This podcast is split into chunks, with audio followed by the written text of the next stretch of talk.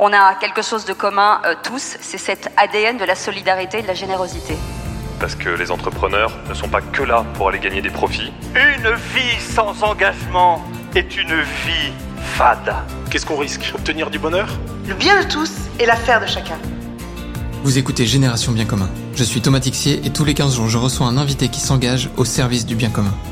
Ensemble, nous discutons de son parcours, de ce qui l'anime au quotidien et de ses actions concrètes en faveur de la société. Rejoignez-nous dans ce podcast pour découvrir des échanges sans tabou avec ceux qui osent s'engager.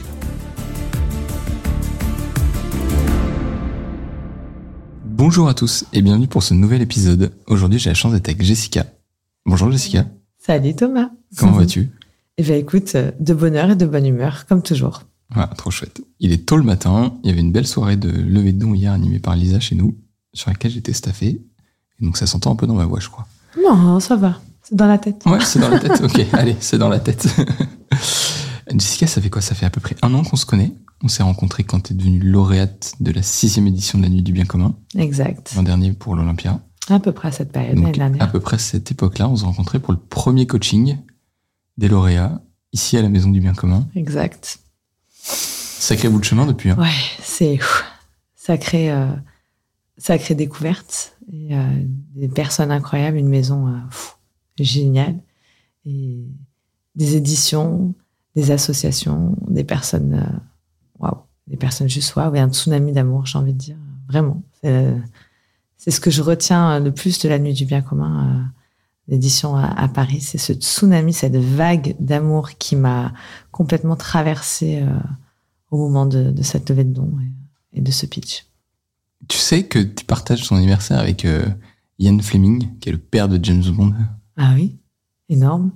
Et, et- et pour moi, t'as un peu un côté de, un peu, t'as un petit côté un peu de James Bond. Ouais, il faut dire à mes enfants ça. Ça va, vont se bah, dire à carreau après. Écoutez bien les enfants. Non mais je- tu as, tu as cette, ce parcours de vie. On va rentrer un peu dans, dans l'aventure euh, de Léa, ton association. Mais pour ceux qui te connaissent pas, je veux, pas trop dévoiler encore la suite, mais qui est aussi ton histoire personnelle derrière, extrêmement importante, extrêmement prégnante. Et je trouve que voilà, bah, malgré les écueils de la vie, tu as su te, te relever. Tu vas toujours de l'avant. Tu t'affrontes euh, les problèmes pour que ça aille mieux pour toi et pour les autres. Et je pense que dans, dans le périmètre chrétien, et notamment du périmètre des dossiers pour les parents, t'as un petit côté le James Bond, le James Bond du dossier. Le couteau suisse. Est-ce que tu nous raconterais un peu, déjà, Léa, l'association? Pour ceux qui connaissent pas, quelle est votre mission? Déjà, qu'est-ce que ça veut dire Léa? Alors Léa, c'est le prénom de ma fille. Euh, ma fille est née euh, avec sa sœur jumelle Calista en 2012.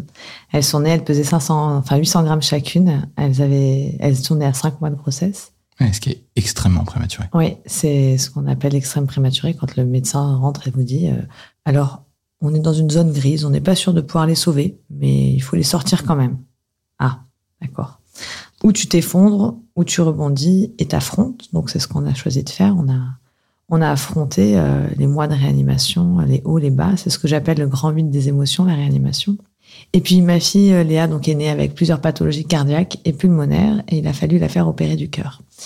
Les opérations, elles devaient se passer à Necker, parce que le seul chirurgien euh, capable de, bah, de l'opérer de façon efficace et pérenne, c'était ce fameux médecin à l'hôpital Necker, docteur Reski. Sauf que la sécurité sociale à l'époque nous avait refusé le trajet euh, parce que nous on était à Nice et que l'hôpital devait être celui de Marseille. Et Marseille, ils savaient pas faire ça. Non, Marseille pouvait pas faire ça. C'était, euh, ils avaient plus l'équipe, euh, une partie de son de l'équipe euh, de chirurgie était partie en Angleterre. Enfin, voilà, c'était un moment compliqué pour leur service. Je pense qu'à présent tout est rentré dans l'ordre, mais à l'époque euh, c'était un, moment compliqué. Et le seul qui avait la- le courage d'aller affronter une cardiopathie comme ça, parce que c'était vraiment complexe, ils sont deux dans le monde à avoir ça. Enfin, ils étaient deux dans le monde et euh, trois il y a pas longtemps, mais la, la petite fille est décédée aussi. Eh bien, c'était ce docteur Reski euh, qui est ici à côté à Necker, qui est un homme extraordinaire. Et donc, on a monté l'association parce qu'à l'époque, on venait de mettre tout ce qu'on avait de côté depuis, euh, mis de côté depuis des années pour euh, notre maison et notre terrain. Et donc, on n'avait plus rien. On était retourné même vivre euh, chez mes beaux-parents à l'époque pour pouvoir assumer toutes nos charges sans avoir un loyer. Et en fait, et en fait, bah, il a fallu aller à Paris tout abandonner chez nous, partir euh, une main devant, une main derrière. Donc, on a créé cette association pour pouvoir euh, boucher le trou euh, que la Sécu allait, allait faire dans notre budget. Et puis en 2013, Léa est rentrée à la maison après son opération. Donc ça, c'était février. Elle allait bien, autant qu'on peut aller bien dans son cas, mais elle allait bien. Elle était toujours joyeuse et souriante. Et puis, on a rencontré des parents. On a été dans les CAMS, dans les, enfin les CAMS sont les centres qui, qui s'occupent de la rééducation des enfants avec prématurité ou handicap. Dans les salles d'attente, je suis plutôt de nature souriante. Donc, je j'ai pas j'ai pas vraiment de difficulté à sympathiser avec les gens. Et c'est ce que j'ai pu faire et je me suis fait plein de copines dans les salles d'attente et je me suis rapidement rendu compte que quelle que soit la maladie ou le handicap des enfants, les parents traversent systématiquement les mêmes problèmes. Les dossiers administratifs, l'aspect psychologique et tout ce qui est social, financier. C'est la raison pour laquelle avec mon mari, on s'est dit bon, eh ben, Léa est à la maison, ça va plutôt bien. Et si on ouvrait les aides de l'association pour aider d'autres familles? Puis on a créé une permanence téléphonique. En 2014, on a commencé à travailler sur des outils euh, concrets, des guides. Et en 2015, notre fille, bien, même si on a toujours pensé qu'elle était euh, absolument invincible, euh, elle l'a pas été ce jour-là. Le 26 août, elle nous a quittés. Elle avait un peu plus de trois ans. C'était suite à, sa troisième opération du cœur. À cette époque-là, l'association s'appelait Tous derrière Léa et on a mis un moment, mais on a décidé de poursuivre les missions de l'association avec mon mari pour les autres, mais aussi pour Léa, pour trouver un, pour trouver un sens, pour trouver euh, le chemin de la résilience. Il a fallu qu'on mette du sens à tout ça et fermer l'association, euh, on l'a un peu vécu comme euh, un départ, enfin une deuxième, une deuxième mort pour Léa. Tu vois, c'est c'était compliqué pour nous de, de se dire notre fille est plus là et son association va se fermer, dur à dur à accepter. Donc on a continué et à présent on a accompagné plus de 300 000 familles. Il faut réaliser quand même parce que ça fait moins de 10 ans. Oui. Et vous avez accompagné plus de 300 000 familles. Ouais, ouais, ouais. Ah, je, moi, je j'arrive pas, je, je me rends pas compte, en fait. Non, mais si c'était des clients et que c'était un business, tu serais une licorne. oui, ouais, ouais, possiblement. Mais ouais, c'est, je, je me rends pas, franchement, j'arrive pas à, j'arrive pas à me rendre compte. Et puis après, bah, ça, je l'ai pas fait toute seule. Hein. J'ai été bien aidée. On a des partenaires avec des mécènes incroyables. On a une équipe salariée formidable. Vous êtes combien aujourd'hui? On est huit là aujourd'hui. Et on a des bénévoles extraordinaires, euh, des parents qui nous qui nous font confiance et euh, et qu'on accompagne au quotidien, mais vraiment enfin dans tout. On les accompagne dans le dans les dossiers, on les accompagne sur le, les sorties, sur le répit, on les accompagne aussi sur la fin de vie, parce que les parents ils nous font confiance jusqu'à bah, nous, pas, pas, nous confier la fin de vie, mais euh, se confier et euh, s'abandonner dans nos bras euh, sur la fin de vie et sur le, après, quand l'enfant est plus Oui, en soi, le, le cœur de, de l'accompagnement et de ce que vous faites chez Léa, c'est vraiment, à partir autour du malade. Vous n'êtes pas médical en tant que tel, vous vous accompagnez pas les, les enfants dans ce qu'ils vivent.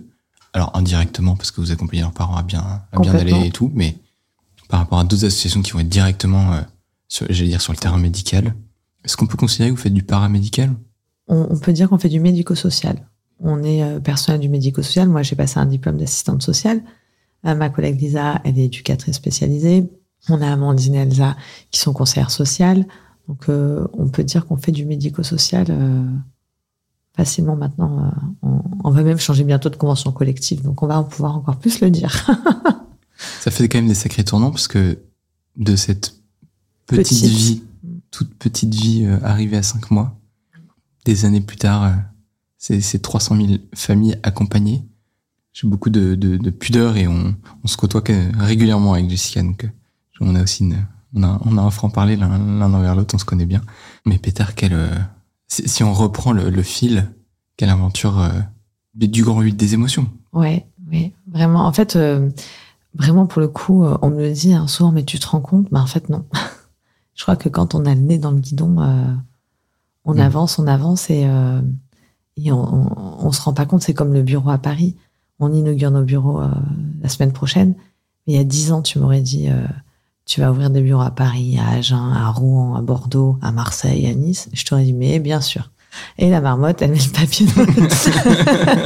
J'ai dit, mais non, c'est pas possible. On est une petite association, on a vocation à rester euh, tout petit et familial. Et finalement, bah, on, on est devenu très grand, mais on reste très familial, en fait. Et c'est ça qui est le plus important pour moi, c'est que chaque famille, elle est toujours ce sentiment d'être unique.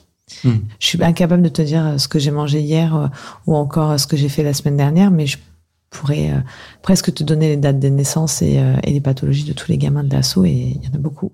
Et ça, c'est quelque chose que, qui est gravé en moi, qui est. Et que tu as dans le cœur. Ouais, je, je peux. Enfin, tu vois, c'est. Voilà, là, depuis deux jours, je me dis, tiens, j'ai demain quelqu'un qui se fait opérer. Et ça fait plusieurs jours, je me dis, allez, euh, bon, attends, attends, tu vas pas les embêter maintenant, t'enverras un message demain.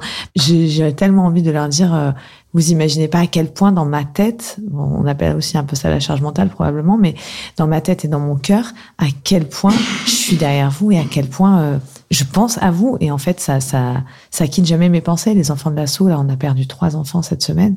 Ils quittent jamais mes pensées. Mhm. Ni les parents, ni les enfants. Les enfants qui sont décédés euh, bah, cette semaine ou ceux qui sont décédés euh, il y a dix ans, ils quittent pas mes pensées. Et comment vous gérez ça en couple? Alors, on est hyper euh, complémentaires avec mon mari. Quand c'est moi qui suis à Paris, c'est lui qui est à la maison avec les enfants euh, et son boulot. Il gère, euh, il gère son boulot. Ils mettent pas mal à l'assaut côté euh, un petit peu administratif. Tu vois, là, on doit faire des notes de service. Je lui ai dit, écoute, je suis débordée. Est-ce que tu as le temps ce soir, entre deux, avec dès que les petits sont couchés, de me rédiger ça, ça, ça, ça Pas de souci, je sais que je peux compter sur lui. Mais il m'accompagne sur, à chaque fois qu'on fait des sorties, des journées de répit, il m'accompagne sur tout et, euh, et il sait, il sait que, que je pense et que il y a des jours où, euh, où je craque, il y a des jours où, euh, où je pleure et je pleure même, je pleure ma fille, mais je pleure pas que ma fille en fait, je pleure tous les parents qui sont en galère, je pleure tous les enfants qui sont plus là, et j'en ai besoin parce que si je peux pas rebondir s'il y a des moments où je lâche pas, et il est toujours là quand je lâche, tu vois. Et, puis ça fait 20 ans qu'il qu'il me supporte, maintenant ça va. Mais ouais, j'ai cette chance vraiment d'avoir un mari exceptionnel sans qui euh, bah, j'en serais pas là et je ferais rien sans lui, quoi. Et je pense que je lui dis pas assez, chérie. Mais ouais, ouais, non, non, vraiment. euh, Écoute, Le message est passé. En tout cas. voilà, le message est passé. euh, et, je, euh, je vois des yeux qui pétillent. oui, Euh, ouais, je- quand je parle de mon mari, j'ai toujours des yeux qui, euh, des petites larmes parce que vraiment, je suis fière de ce chemin parcouru et, euh, Hmm. et je lui dois beaucoup. Vous arrivez à prendre un peu du temps pour vous deux dans tout ça? Oui. Alors, euh, on a un petit dernier qui a deux ans qui dort euh, très très souvent entre nous et qui nous empêche bien de dormir aussi. Donc on est des, on est on est un peu crevé depuis deux ans depuis qu'il est arrivé, mais on arrive à, à, à prendre euh, du temps en famille. J'ai envie de dire que le meilleur temps qu'on passe, c'est quand on, on passe des, des moments euh, tous ensemble. Je crois que c'est euh, c'est pour nous des moments de, de on se remplit. Tu vois, on, on- c'est comme un, un avion qui vient faire euh, le plein sur un, les porte-avions sur la- Ah. qui sont sur la mer. Tu vois, t'es perdu en mer avec un gros porte-avions et euh, Ouais, tu viens de poser. tu viens euh, de poser euh, voilà la maison, la famille. puis tu repars. C'est ça, le foyer, c'est ça pour nous, euh, Hmm. parce qu'on est tous les deux, bah, on travaille beaucoup, beaucoup, lui aussi. hein, euh, donc c'est vraiment euh, notre porte-avions, euh, c'est la maison et les enfants, quoi. Toujours très fan de tout ce qui est lié à la mer. Donc je trouve que l'image du porte-avions est, est très belle. Ouais, Oui, j'aime bien, j'aime bien. Pour quelqu'un qui a le mal de mer, c'est vrai. oui, c'est bien. C'est bien senti pour le coup. ouais, ouais. Excellent. Et du coup, moi, il y a quelque chose qui me, qui me touchait dans, dans tous les moments d'échange et tout qu'on a pu avoir. Il y a quand même eu un moment entre le décès de Léa et ce moment que tu évoquais il y a quelques instants de dire on aurait pu tout arrêter, mais ça aurait été un second deuil de, de Léa. Et on a voulu continuer pour ses familles. Vous êtes allé chercher une résilience au fond de vous euh, qui est quand même extrêmement forte. Alors on peut sûrement trouver plein de biais psychologiques aussi qui l'expliquent et que je comprends tout à fait. En fait, bah, il y a une cause aussi par laquelle tu, tu continues à vivre, à garder une forme de lien avec la personne que t'aimais qui est partie. Mm. Et, et en Ça l'a fait, fait tant mieux vivre. parce que ça fait déplacer des montagnes aussi, quoi. Ça l'a fait vivre et euh, alors on croit, on croit pas, mais moi j'ai toujours ce sentiment euh, d'avoir du piston euh, dans l'au-delà, d'avoir quelqu'un qui me pousse et euh, ce quelqu'un, je sais que en plus de ma foi, je sais que c'est ma fille. Mm. Tu vois, je je je- j'ai ce, ce ce sentiment de d'essayer de la rendre fière et avec tout ce qu'elle a pu elle apporter euh, à des milliers de personnes, j'ai envie de, de, de saluer ça et de lui rendre hommage tous les jours quand euh, et c'est rigolo parce que hum, j'écris Léa de façon différente. Euh, Léa, son prénom, je l'écris L majuscule E accent A. Et pour l'association, même si dans le logo c'est écrit Léa comme son prénom, quand j'écris Léa, je l'écris en majuscule, comme pour euh, essayer de, de, de, de différencier un tout petit peu pour pas, euh, tu vois, avoir ces moments de craquage dans, dans, dans les moments importants de l'assaut. Et, et j'ai l'impression, ouais, je, je, je lui dois, je lui dois, et, et on est des milliers de personnes à, à avoir euh, trouvé un sens à plein, enfin, avec elle, quoi. En C'est toujours ce que tu dis parce que on avait repéré quand tu, quand les lauréats euh, travaillent leur pitch, ils nous envoient des versions écrites. Et on avait vu ça dans les versions écrites. Et à un moment, on s'est dit, tiens, c'est marrant, ils ont pas fixé euh, comment ils écrivaient Léa. Mm. Billet de communicant. Et puis en lisant de plus près, on s'est dit, non, il y a une différence. Oui. Là, c'est sa fille. Et le reste du temps, c'est l'association. exactement. C'est, je sais pas, et c'est venu sans y penser, en fait. C'est après, avec les années, euh, où je me suis dit, tiens, Ouais, tu l'as conscientisé. j'ai conscientisé, mais euh, il y a quoi Il y a un an, un an et demi peut-être, alors que ça fait euh, la sauce, ça va avoir 12 ans, quoi. Donc ça a pris un peu de temps. euh. Mais il y a plein de choses qui prennent du temps hein, dans un deuil. De toute façon, quand t'as- t'as- tu perds ton enfant, tu perds ton tout, tu perds. Tu peux pas. C'est, c'est, tu fais pas vraiment un deuil. Tu vis, euh, tu, tu vis avec ça euh, parce que t'as pas le choix et que, et que tu peux pas. euh, enfin, moi, je, je me voyais pas. J'ai des parents qui me disent oui, s'il arrive quelque chose à mon enfant, euh, je mettrai fin à mes jours. euh, ce que j'entends et ce alors, je vais pas dire je l'accepte, mais je, je peux l'entendre, euh, je peux le comprendre parce que je dis pas que la douleur a été tellement intense des fois que j'y ai pas songé. Mais je pouvais pas euh, imaginer euh, abandonner mes enfants, mon mari. Je me suis toujours dit, Mm. ils ont perdu et leur fille et leur sœur. Imagine euh, perdre leur mère maintenant. Et même quand j'ai accouché du petit dernier, je savais que j'allais être opérée. J'ai ma plus grande angoisse, c'est d'abandonner mes enfants. Qu'il m'arrive quelque chose. euh, D'ailleurs, tu vois, je prends plus l'avion. Des pour des raisons éthiques, mais aussi euh, pour, euh, pour ce, ce- ce- ce- cette, cette frayeur. euh, Parce que je sors la, la question éthique, mais c'est ouais, c'est la, la peur de dire si la- l'avion crash. euh, Ouais, que je suis. euh, que, alors, je me dis toujours, euh, si on est en famille, c'est une chose, mais si je suis toute seule, je vais devoir les laisser. euh, et, et je viens de perdre ma mère et je j'arrive pas à me m'imaginer laisser mes enfants, quoi, et mon Mm. mari. Je, je laisser des- mes, mes, mes petits. euh, ah, c'est euh, au-delà de mes, enfin, au-dessus de mes forces de, de- de penser- d'imaginer ça. Donc, cette résilience. c'est euh, un truc intéressant quand même parce que si tu regardes, il y a beaucoup de, de- cette discussion. Je trouve qu'elle dit beaucoup de ce qu'on peut être. Il y a des et c'est pas du tout vraiment pas un jugement. euh, C'est vraiment plus un constat. Il y a des couples dans lesquels tu vas. alors, je fais vraiment la référence au couple parce qu'il y a vraiment une côté de quand t'es en couple, tu pars en laissant l'autre. Et il y en a qui veulent vraiment pas être le dernier à partir. Et il y en a qui ne veulent surtout pas être le premier à partir. ouais. Je trouve que ça dit aussi un peu de quelque chose profondément de nous et de une forme de résilience de ce qu'on veut, de transition et de, je sais pas si c'est à la fois du contrôle sur la vie ou un grand lâcher prise. Mais disons que je pense, que, tu sais, quand tes enfants ils se blessent, euh, qu'ils ont un bobo, un machin, un truc. Moi, j'ai tellement vécu ça avec euh, Léa et Calista, des souffrances à l'hôpital et tout ça. Je les ai vraiment vus souffrir. De, rien que de l'imaginer, tu vois, ça me, je peux pas en fait. Je préfère souffrir moi que voir les autres souffrir en fait. Je, je pense que c'est tout vient de là. Je pense que je suis capable de, j'ai conscience de la force que je peux mettre en place pour survivre. Et je sais que s'il devait se passer un truc, euh, je préférerais souffrir moi que, que faire souffrir les autres. C'est un peu idiot des fois, mais Non, mais écoute, c'est quelque chose qui me parle en tout cas. mais tu vois, je te dis, t'as un côté James Bond. ah oui, oui. écoute. Tu préfères y aller que. Oui, je préfère James Bond qu'une James Bond girl hein, à choisir. Ah oui, non, mais même sans. Ah oui, oui, oui, compris. Oui, tu, Ouais. tu vas être dans le feu de l'action. Ouais, ouais. Si ça tape, c'est sur toi que ça doit taper. C'est ça. Il faudrait en parler au, au, au- au roi. Peut-être qu'il peut devenir mécène. On sait jamais. Écoute, Sur un malentendu. tente ta chance. Je sais que t'aimes bien aussi euh, le monde animal. Mhm. C'est un truc qui est. euh, c'est exutoire, comment tu le. Alors, je Ça a pense, toujours été une passion qui a été là? Je pense que c'est quelque chose que je tiens de ma mère et de mon père. euh, mais surtout de ma mère. Euh, ma mère, elle a participé à toutes les manifs contre la vivisection. Elle montrait ses fesses euh, avec, Sur- Là, je ne savais pas. sur des sur des manifs. euh, C'est, enfin, depuis que je suis gosse, elle m'a toujours traîné dans toutes les manifs euh, pour la protection animale.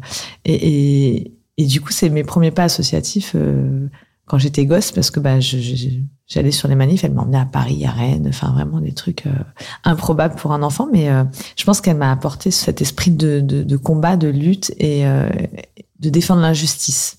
Et c'est vrai que les animaux. Est-ce que je peux y ajouter l'engagement dans le milieu associatif? Aussi, ouais, sans doute. Sans doute, parce qu'elle a toujours été très, très engagée. D'ailleurs, à l'assaut, elle, était toujours très, très présente, ma maman. Et un exutoire, je dirais, un, plutôt un partage avec Mm. des animaux, pas un exutoire. Monter à cheval, euh, ça a toujours été un partage avec, euh, avec, les- avec mes chevaux. euh, et, euh, et là, c'est une grande mal. Enfin, pour moi, c'est très difficile de plus avoir de cheval, plus monter à cheval. Mais euh, parce que je manque de temps, en fait, tout simplement. Et puis que Calista, c'est compliqué avec son handicap d'aller dans les, dans les centres équestres et tout ça. Donc, euh, je, je me vois pas aller la laisser. Euh, à laisser mes enfants encore une fois au moins enfin à la maison pendant que moi je vais au cheval tu vois. Mm. Je- je- j'ai toujours vu des femmes euh, aller au cheval avec leurs enfants. Et donc pour moi ça me paraît évident. Et Calista c'est toujours compliqué. Mais après j'ai ma chienne. Et ma chienne ça a été mon antidépresseur naturel. Euh, quand elle est rentrée dans ma vie j'allais très très mal. J'étais sous antidépresseur depuis plusieurs années. Je, me, je, je luttais je luttais je luttais. Et je voulais arrêter euh, cette médication qui euh, enfin pour moi c'était euh, c'était important de, de, de sortir euh, et comme dirait mon amie Myriam euh, psychologue euh, cette béquille et cette temporalité c'était il était temps de la quitter. Et ma chienne est arrivée. Cassie euh, c'est ma meilleure amie Audrey qui me qui qui qui me l'a laissé quelques semaines. Ça devait être quelques semaines pour partir en, en caravane avec sa fille en camping-car avec sa fille faire un petit tour de France.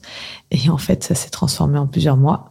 Et puis quand quand elle a vu l'effet que la chienne avait sur euh, ma famille sur moi eh ben, elle s'est sacrifiée, elle m'a, elle m'a donné la chienne. Bon, la chienne, euh, t'es bien contente de rester avec nous aussi. J'avoue qu'elle voulait plus partir, mais, euh, mais du coup, c'est mon binôme. Elle m'accompagne partout. Elle vient au bureau tous les jours avec moi. Les enfants de l'assaut, c'est devenu la mascotte. euh, eh ben, même ceux qui avaient peur des chiens, ils ont plus peur des chiens. Et elle va avec, jouer avec tous les gosses. C'est, c'est, c'est un vrai, vrai bonheur, cette petite chienne. C'est touchant de, de voir aussi le lien de ta maman, je trouve, dans cette, euh, Mm. dans cette aventure et de ton histoire. Et je pense qu'on part tous d'un. Jessica monte son fond d'écran. Je vous laisse deviner ce qu'il y a en fond d'écran. Mais oui, je trouve ça euh, touchant de, de voir dans quelle histoire on s'inscrit. Et euh, finalement, pourquoi est-ce qu'on réagit aussi euh, aujourd'hui comme ça? Alors, on, on peut euh, réfléchir à tous les biais psychologiques, euh, d'ADN, de construction, etc. Mais mais il y a quand même un moment, où on est en mouvement et notre histoire personnelle n'y est pas pour euh, n'y est pas pour rien Complètement. c'est touchant de, de voir ce, ces parcours de vie, tu vois, et c'est, c'est marrant, le- la place des animaux dans les moments compliqués est quand même assez forte. Je- je- on a des copains, c'est une fête de famille recomposée, et une fois on leur a prêté notre chien euh, pendant une semaine, et c'est leur, ça faisait 5 ou 6 ans, je crois, qu'ils étaient, les parents s'étaient remariés, donc la famille était recomposée après des décès. Et grâce à la présence du chien, ils ont fait leur première photo de famille avec tous les enfants à côté, parce qu'ils étaient autour du chien. Du coup, c'est devenu la babysitter officielle du chien. Ça. pratique quand on part en vacances.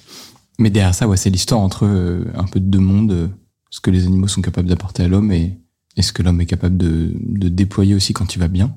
Et on, on l'a vu avec ton histoire. Et pour ça, on, on développe beaucoup la, la médiation animale et les, la zoothérapie avec les enfants de l'assaut. Quand on fait des journées de répit, par exemple, on essaie de mettre en place ce genre d'atelier avec des chiens, des hamsters, des cochons d'Inde, des poneys, des ânes, parce que l'animal a tant à nous apporter.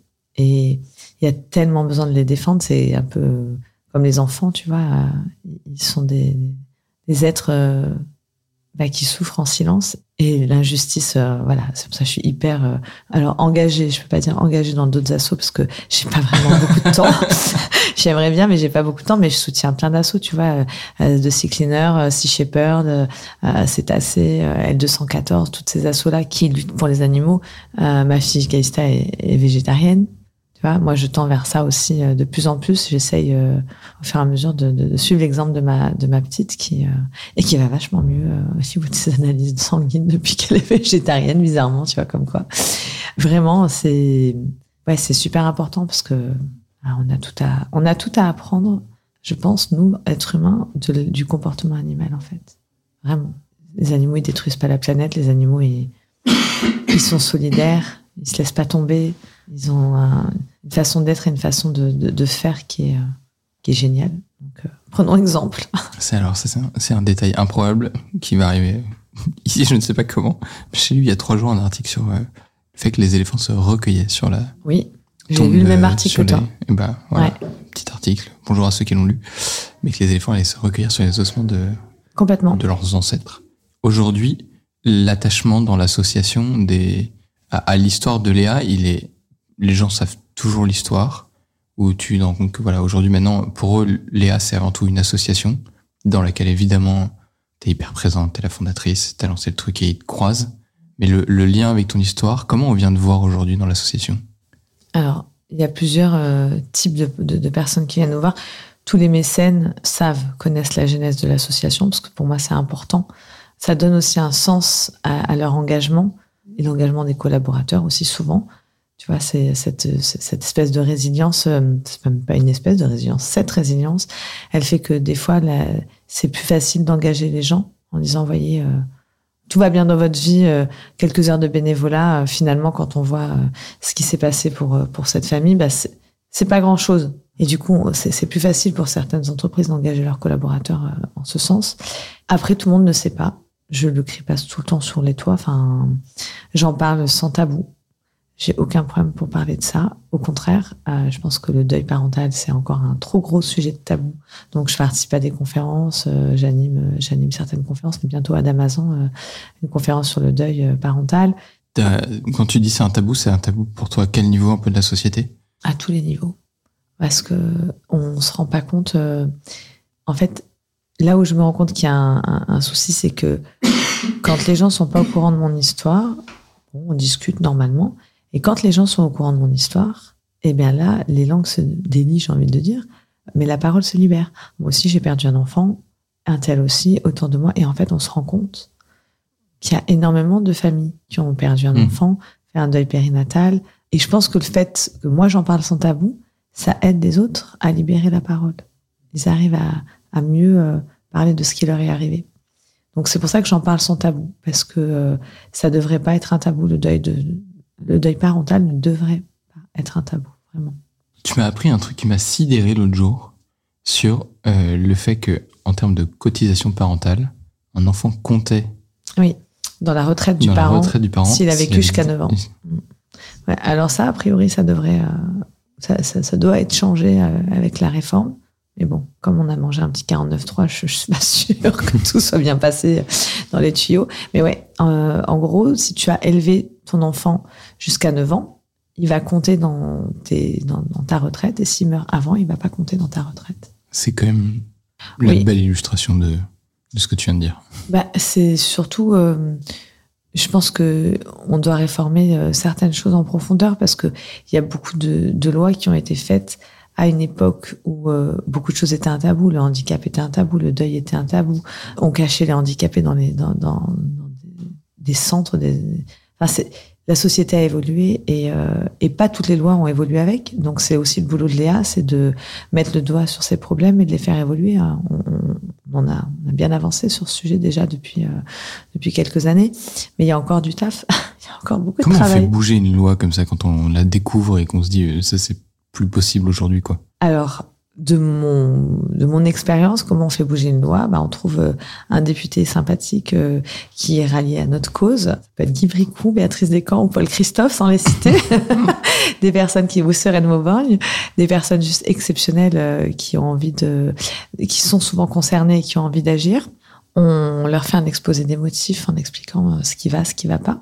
Et en ce qui nous concerne, donc moi je suis vice-présidente de Grandir sans cancer, une fédération d'associations euh, euh, françaises. Et, et l'idée, c'est de récupérer ce qui va pas dans la loi, d'aller chercher chaque code qui, qui, qui se rapporte à notre problème, de le modifier, puis d'aller voir les députés en disant voilà, on a rédigé un, un texte, on a rédigé tant d'amendements, tant d'articles, voilà ce qui a, voilà ce qui va pas, voilà pourquoi ça va pas, voilà comment on pourrait faire en sorte que ça aille sans dépenser d'argent.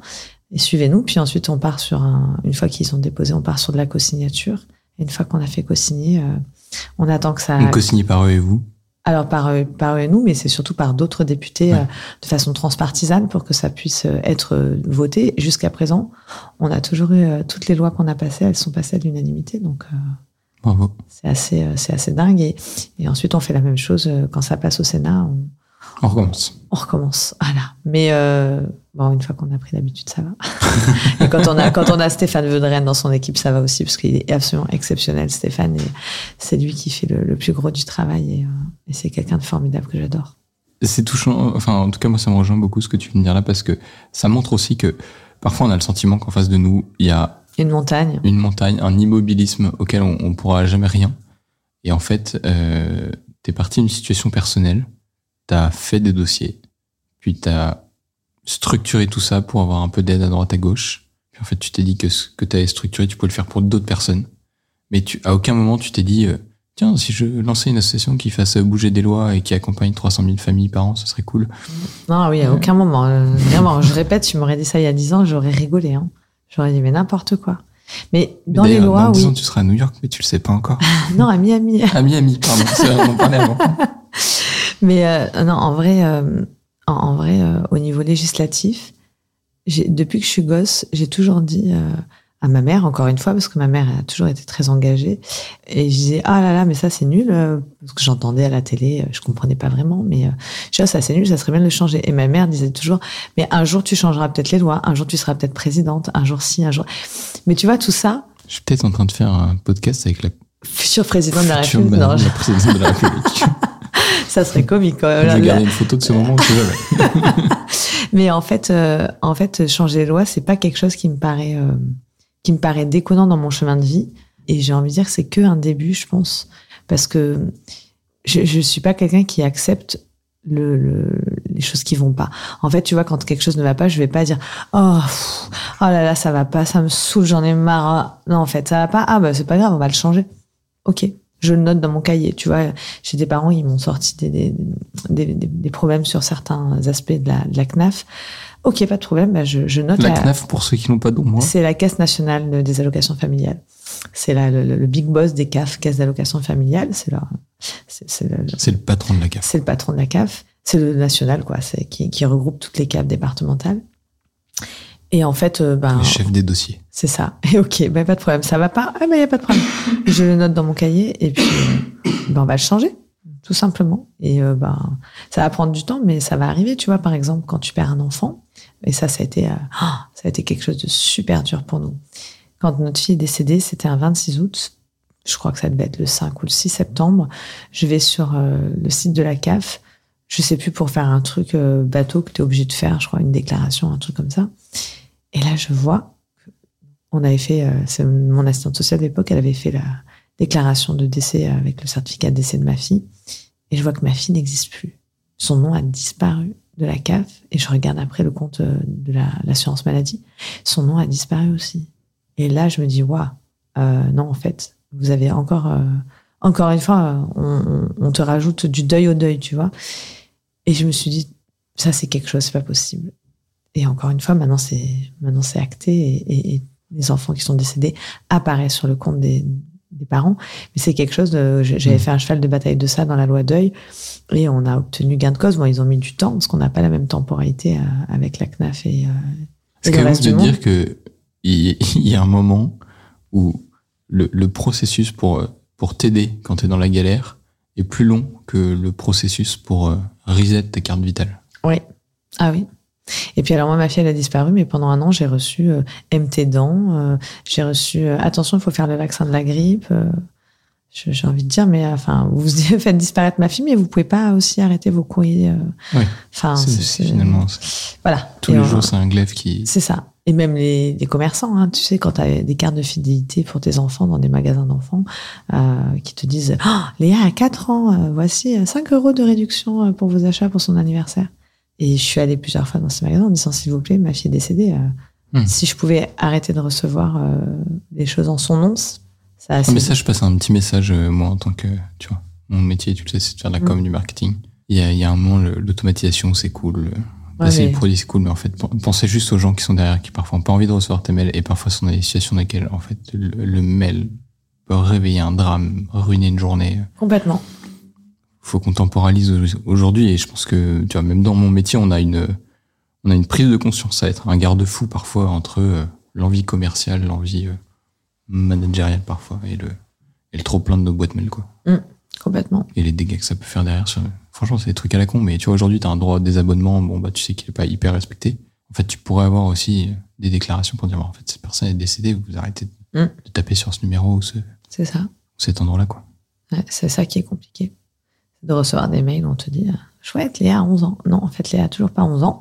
Ouais. Elle les aura pas. Maintenant, ça suffit, tu vois. Mais euh, et, et bon, je me suis désabonnée. J'ai, mais euh, ça reste, ça, ça reste anormal de devoir euh, lutter en fait encore. Faut qu'on te dise ça, tu vois.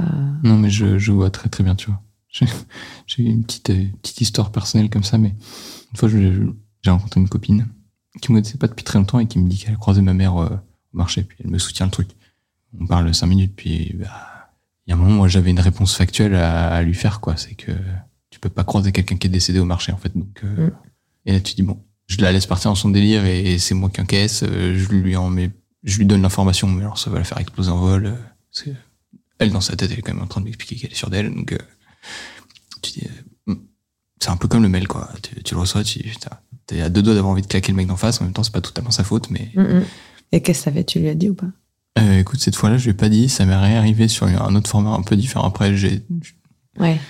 je suis allé droit au but. Mais ça dépend de notre temporalité. euh. Ouais, exactement. Là où on est, puis là, un peu, un peu l'écosystème et tout, mais il y a quelque chose de fort quand même dans le, dans ce qu'on vit autour de nous par rapport à nos histoires, sur la manière dont ça nous met en mouvement, la résilience. Mais tu vois, ça fait partie aussi des points que tu citais tout à l'heure. Je trouve que je renverse un peu la médaille, hein, je, mais ces moments où tu t'en prends aussi plein la tête, ça te, pour moi, c'est aussi une manière de, de remettre un coup de, un coup d'armure et de dire, ok, attends, hein, en fait, faut y aller, il y a encore des sujets, quoi.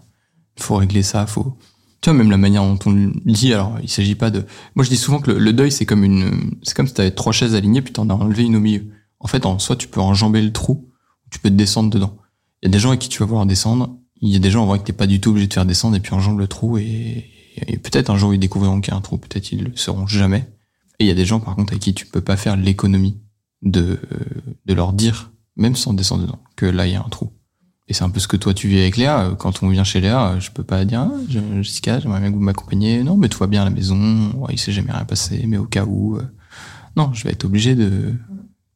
Après, on n'est pas obligé d'en parler des heures et tu sais, on sait. euh, Il y a une ambiance qui s'installe, mais. euh, Mais la notion du, du deuil et du mouvement qu'elle peut initier chez les gens, elle est, elle est phénoménale. Ouais.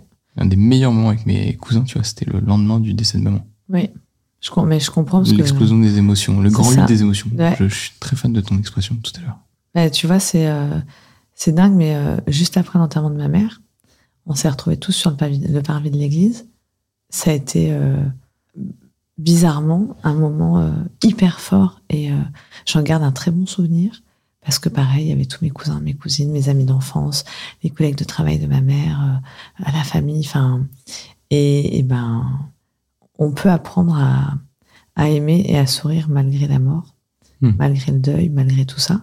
Et il y aura toujours euh, Léa, si jamais ça vous arrive, euh, pour vous tendre la corde si jamais vous tombez dans le trou. Parce que vraiment, souvent, je le dis, hein, on est euh, la main au-dessus de la falaise qui vous empêche de tomber, la corde qui vous fait revenir quand vous êtes au plus bas. Et je sais pas si tu as ce sentiment euh, d'avoir. euh, c'est, ça peut être mal interprété ce que j'allais dire, mais c'est comme si tu as plusieurs personnes en toi. Tu vis pour toi, mais tu vis aussi pour les autres. Tu vois, c'est comme si euh, il fallait que je vive une vie euh, encore plus intense, encore plus bienveillante, encore pour pour faire honneur à ma mère, mais aussi parce que ma fille, elle la vivra jamais cette vie-là. Et donc j'ai ce sentiment de devoir euh, vivre des choses incroyables euh, pour elle aussi. Je sais pas comment expliquer. euh. Ouais, moi, ça m'incarne dans le ici et maintenant, tu vois. La question Ouais. du deuil est quelque chose qui me parle beaucoup et ça me, par rapport à ce que tu dis, encore plus chez, pour la notion des enfants, c'est comment tu vis le ici et maintenant et donc sans le vivre dans la pression de demain ou les regrets d'hier. Mm. Mais de savourer pleinement l'instant parce que, euh, en fait, déjà, tu as cette opportunité de savourer cet instant. Exactement. Et déjà, c'est fabuleux. Et de pas être dans la culpabilité. Bah, ça, Mm. c'est super dur. La première fois que j'ai ri aux éclats après la mort de ma fille, j'ai eu un, j'ai eu un, tu sais, un moment d'arrêt net, euh, arrêt sur image, où je me suis dit, euh, oh là, mais qu'est-ce que tu fais en fait? Mm. Comment tu peux rire alors que ta fille est morte, quoi? T'as enterré ta fille il y a deux mois et tu ris? Non, mais euh, ma grande, ça va pas dans ta tête ou quoi? Et ça s'est arrêté comme ça.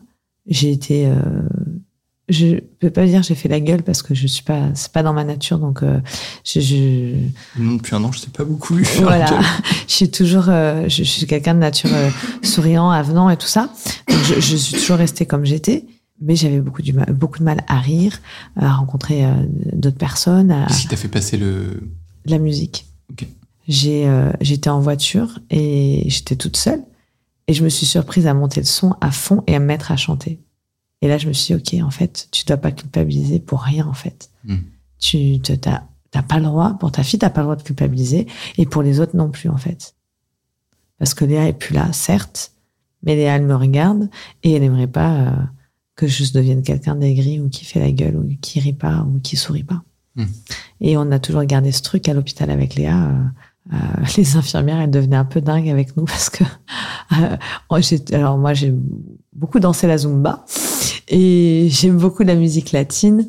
Et à l'hôpital, je mettais tout le temps la, je mettais Léa dans le bain, dans la, la baignoire, petite baignoire, euh, et je mettais tout le temps la musique un peu forte. Et oui, madame, euh, c'est pas bien, vous savez, il faut pas trop mettre la musique. On est dans un service de pédiatrie, il y a des enfants qui dorment. Oui, bon, excusez-moi, mais j'ai besoin que ma fille, elle soit dans la joie de vivre, parce que je me suis toujours dit à l'hôpital, et j'ai passé, Dieu sait que j'ai passé du temps à l'hôpital, j'ai besoin que les journées, elles passent plus vite. Et comment une journée, elle passe plus vite, en fait? Quand tu passes des super journées, tu te dis, ah, moi je me rappelle la journée de mon mariage, c'était une, une des plus belles journées de ma vie. Ah, C'est passé à une allure, j'ai pas vu la journée passer. Par contre, quand je fais la gueule, qu'il se passe rien, que tu restes à la maison, que t'attends euh, qu'il pleut, t'es tout seul, voilà, la journée, euh, tu t'ennuies, euh, aucun intérêt. Et elle est longue, la journée, tu la vois passer. Oui, c'est fabuleux ce qu'on peut regarder une montre en 4 minutes. Ah, voilà. Et ben, j'ai toujours eu ce, ce truc en moi de me dire, non, en fait, il faut que les journées soient trop fun et euh, ça passera plus vite. Et donc, j'ai toujours rendu les journées de ma fille à l'hôpital hyper fun, hyper drôle, euh, plein de jeux, plein de couleurs, plein de machins, plein de trucs. Enfin, j'ai toujours inventé plein de choses, mis plein de musique. euh, T'arrives à donner j'allais dire l'autorisation parce que il y a des, il y a des, je, sais qu'il y a des parents ou des, même dans la, manière dont on peut approcher notamment la question du deuil. Hein. On se bloque sur soi, on se dit j'ai pas le droit de rire, j'ai pas le droit de sourire, j'ai pas le droit d'être heureux, ce que je vis est dur, donc je dois le vivre euh, dur avec de la tristesse, de la souffrance, etc. Et tu as ceux qui, comme toi, peuvent euh, vivre un moment où ils dépassent ça et ils se disent ok en fait je me donne l'autorisation. Et exact. ceux qui vont avoir besoin qu'on leur donne de l'extérieur. Oui, T'arrives à, à, à Ah oui. libérer des parents comme ça qui, Complètement. qui restent enfermés dans cette souffrance? complètement. Et je pense aussi à une, une amie, euh, Nathalie Paoli, de la- l'association euh, de Point Rose, qui est très très douée pour ça. Elle est exceptionnelle, cette, cette nana, je l'adore. Oui, parce que t'es es légitime, parce que tu l'as fait. Et donc tu peux, alors je, je- je déteste dire servir d'exemple, hein, mais tu sers de, de... Je vais faire un rapport religieux. Quand j'étais à l'hôpital avec Léa, en réanimation, les moments les plus difficiles pour moi euh, sont été les, moments où Léa était dans le coma, en réanimation, en, en soins palliatifs, entre la vie et la mort. Enfin, on a passé vraiment des moments terribles. Et j'avais toujours... euh, moi, je suis initialement de confession juive, si, tu, si je t'ai déjà raconté ça. Et j'ai fait un virement à 360 euh, en, en, en devenant chrétienne. On appelle ça une Gad Elmaleh aujourd'hui.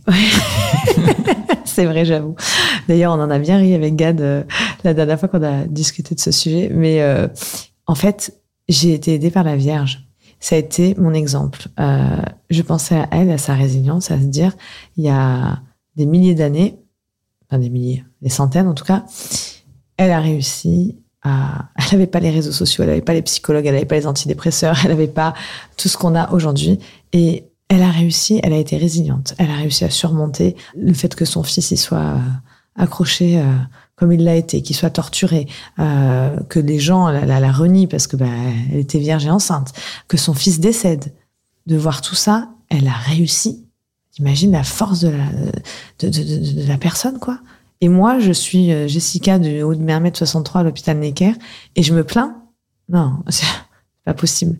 Prends exemple. Prends exemple et suis. Et suis et prie et demande son intercession. Et ben, ça m'a vachement aidé. Et elle avait, elle a alors euh, toute la légitimité euh, dans, dans, mon cas parce qu'elle a vécu des choses, euh, des choses super dures. Et donc j'ai suivi, euh, j'ai suivi son chemin parce que je me suis dit si elle, elle a pu le faire, bah, je peux le faire en fait. Et il n'y a pas des moments où tu t'es dit l'inverse Non. En fait, il y en a marre. Jamais. Je lâche, j'arrête. Jamais. Jamais. Bizarrement, je sais pas pourquoi je me suis jamais. Tu, tu vois, tu me poses la question, mais je me suis jamais même posé la question une seule fois en fait. Hmm. Et je me dis que les parents que j'accompagne, qu'ils soient endeuillés ou dans la maladie ou le handicap, bah moi j'ai double peine hein, parce que Kaista est en situation de handicap et Léa est décédée. Donc j'ai double casquette, double peine, double casquette. Bah, ces parents-là, si moi je lâche, eux ils lâchent. Hein. Hmm. Tu vois, donc ça me met même pas traversé l'esprit une seule fois en fait. Mais c'est beau ce que tu as dit là parce que tu, tu vois qu'il y a des parents pour qui euh, c'est plus dur. C'est plus dur. En tout cas, c'est pas. Ah oui. Ils ne vivent pas du tout dans le même état d'esprit. On a chacun notre temporalité, chacun notre cadre, chacun nos limites, chacun euh, notre chemin de vie qui fait que bah, on n'apprend pas les choses de la même façon, on vit pas les choses de la même façon. Ça, c'est quand même euh, Alors, et heureusement, parce que sinon, euh, on s'ennuierait un peu sur la planète si on était tous pareils.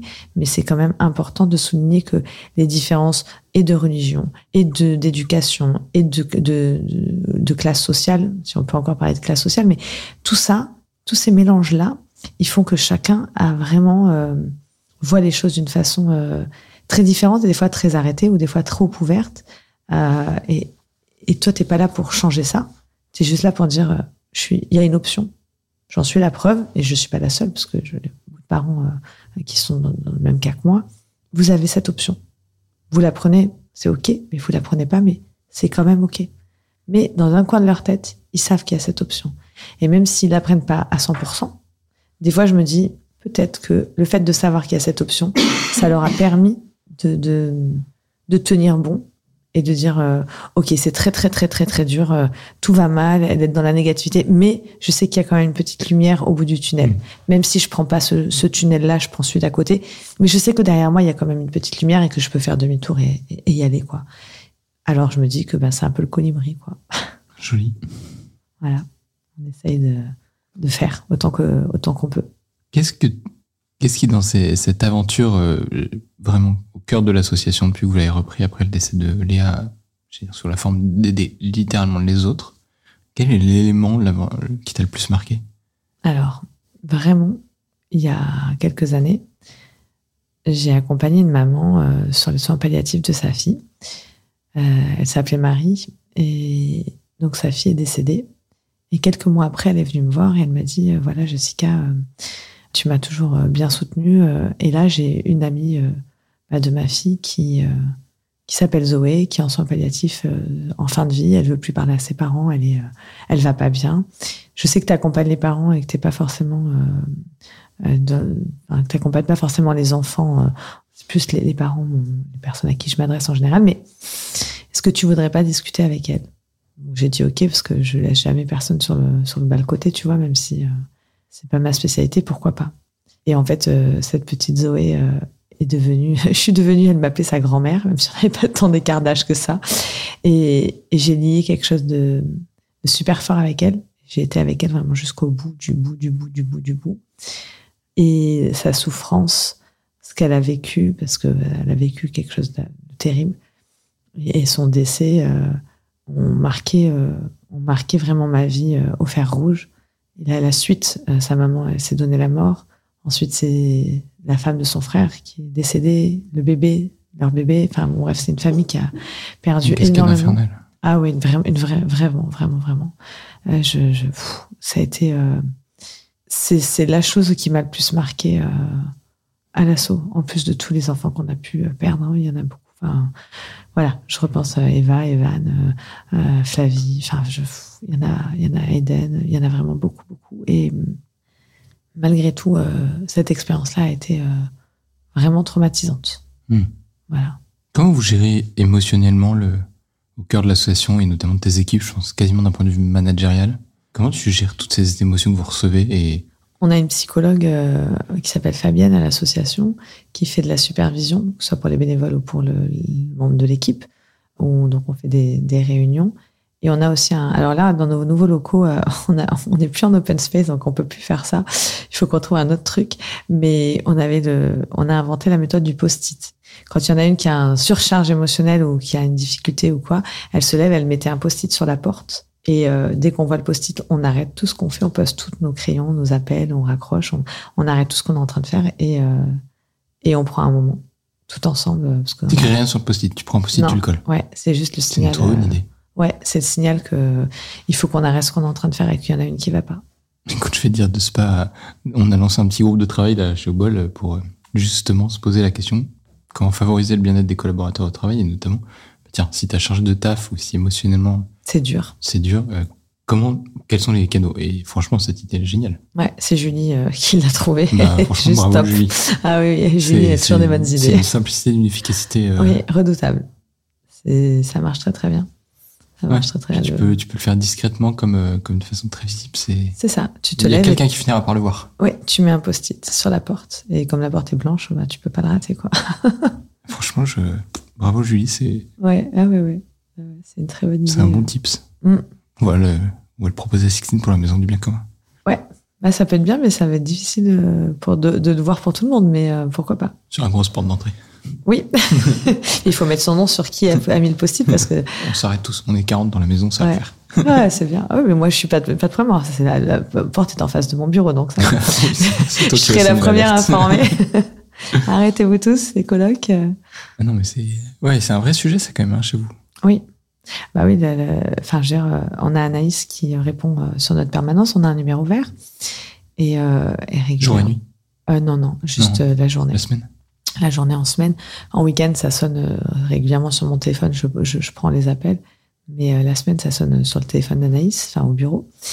Et, et oui, c'est un vrai sujet, puisqu'en plus, euh, Anaïs, elle, est très forte, mais elle est aussi très sensible. Et, euh, et c'est pas évident pour elle, parce qu'elle est la première, la, la première à encaisser, à encaisser les informations. Et elle les reçoit aussi comme. Elle, a beaucoup de parents son numéro perso, du coup, euh, elle reçoit aussi, tu vois, la- le samedi, elle, elle m'envoie un message. euh, elle me dit tel enfant, euh, voilà ce qui s'est passé. Elle, elle, la première, la première à recevoir les, les parents au téléphone et par message. Et du coup, du coup, oui. Ouais, merci Anaïs pour ton travail. Oui, vraiment. Merci Anaïs parce que elle est, elle est à la fois. Précieux de- d'être la première ligne. Oui, C'est dur, mais c'est très dur. sans première ligne, il n'y a pas la suite, quoi. C'est ça. C'est grâce à elle que, que les parents se sentent bien accueillis et bien compris et, et bien choyés. Chez nous, c'est important de choyer les parents et je sais qu'Anaïs, pour ça, elle est top. T'as de la chance d'avoir ton équipe. hein. Oui, j'ai une équipe exceptionnelle, vraiment. C'est, je ferais rien sans eux, sans nos bénévoles. Euh, On est en train de prendre un nouveau cap et l'équipe, elle suit. Toujours, toujours, toujours. euh, Tu t'es déjà posé la question euh, où tu vas être dans 10 ans? Ah non, T'as pas le temps. non, j'ai pas le temps et euh, et puis euh, j'ai, ah, tu sais, il y a des gens, ils aiment bien connaître l'avenir, aller voir euh, euh, des voyants, des Toi, tu vas médiums. savoir c'est quoi le problème d'aujourd'hui. Ouais, non, moi, je, je règle les problèmes du jour et euh, on verra On demain. verra bien demain les problèmes. voilà. Non, j'ai- pas été, euh, j'ai pas cette curiosité de me projeter à 10 ans. J'ai mis un Tu t'es déjà cap. bien occupé aujourd'hui. Oui, c'est ça. Je mets des caps à l'association, tu vois, cap 2024. Et ça, je le tiens de, de Charlotte des SOS Préma quand j'étais bénévole chez SOS Préma. Charlotte, Voilà. qu'on embrasse. qu'on embrasse très fort même. Je me souviens d'une d'une année, un séminaire, on avait fait cap et on avait tous porté des caps, c'était très drôle. Et du coup, j'ai gardé ce truc des caps euh, dans ma tête. Et du coup, voilà, tu vois, je, je, je, je suis à 2027. Et en fait, euh, j'avais prévu tant d'ouverture d'antenne d'ici 2027. Et la nuit du bien commun a, a tellement changé les choses que finalement, on a pris un peu d'avance. Euh, donc, euh, je ne veux pas trop me projeter euh, plus loin parce que Ouais, il faut mettre les briques au bon rythme aussi. Ouais. tranquille. Il faut pas tout écraser. Non, exactement. Ça, c'est un vrai enjeu, hein, notamment quand tes finances se débloquent plus facilement que ce que tu pensais. Mm. Tu peux aller plus vite, Mais en fait, il faut pas. mais faut être sûr que t'es la Bah, tu peux, mais faut être sûr que ta structure, elle soit prête à ça, quoi. C'est ça. Là, Parce que si tu vas plus vite et que tu te loupes plus vite, bah, ça fait plus de, de dégâts, ça peut. T'as des associations qui peuvent exploser en vol parce qu'elles sont allées trop vite. C'est pour ça qu'on y va euh, à notre rythme. Trop bien. Merci, chère Jessica, pour cet échange. Merci beaucoup, On est parti sur plein de sujets. Oui, ah oui, Ta maman, la mienne, oui, notre rapport aux animaux, les enfants, ta fille particulièrement, oui. tout, ce que, tout le travail que vous faites chez Léa. Mais euh, vraiment, je profite de l'opportunité de ce petit micro pour, euh, pour dire merci, parce que c'est une vraie joie de vous voir euh, grandir et depuis un an, euh, au travers des, des soirées de la nuit du bien commun, on s'est croisés, euh, de la maison où aujourd'hui t'es coloc, de vous voir ouvrir vos bureaux. C'est quand même une sacrée, euh, une sacrée aventure que vous vivez avec toute l'équipe et, et aussi en famille, parce que bah, vous êtes quand même tous euh, les pieds dedans. Oui, ah oui, ça. Et, euh, et bravo vraiment pour ça. Et puis on se retrouve à Bordeaux. Bah ouais, dans quelques jours. Donc, euh, cher donateur bordelais, Ouais, on, on checkera. on On compte sur votre soutien. Oh oui, on compte sur votre soutien. Et bah, bonne journée les amis, à très vite pour un prochain épisode. Merci de m'avoir reçu. Merci à tous et merci à toutes les équipes. euh, Et le bien de tous est l'affaire de chacun. Magnifique. Je vous laisse sur ces mots-là. Bonne journée les amis. Merci d'avoir suivi cet échange, j'espère qu'il vous a plu. N'hésitez pas à vous abonner à notre podcast et à lui mettre une note de 5 étoiles sur les différentes plateformes d'écoute. Ça nous aidera à le faire connaître. Retrouvons-nous dans 15 jours pour un nouvel épisode de Génération Bien Commun, où nous continuerons à vous partager les témoignages de ceux qui s'engagent au service du bien commun.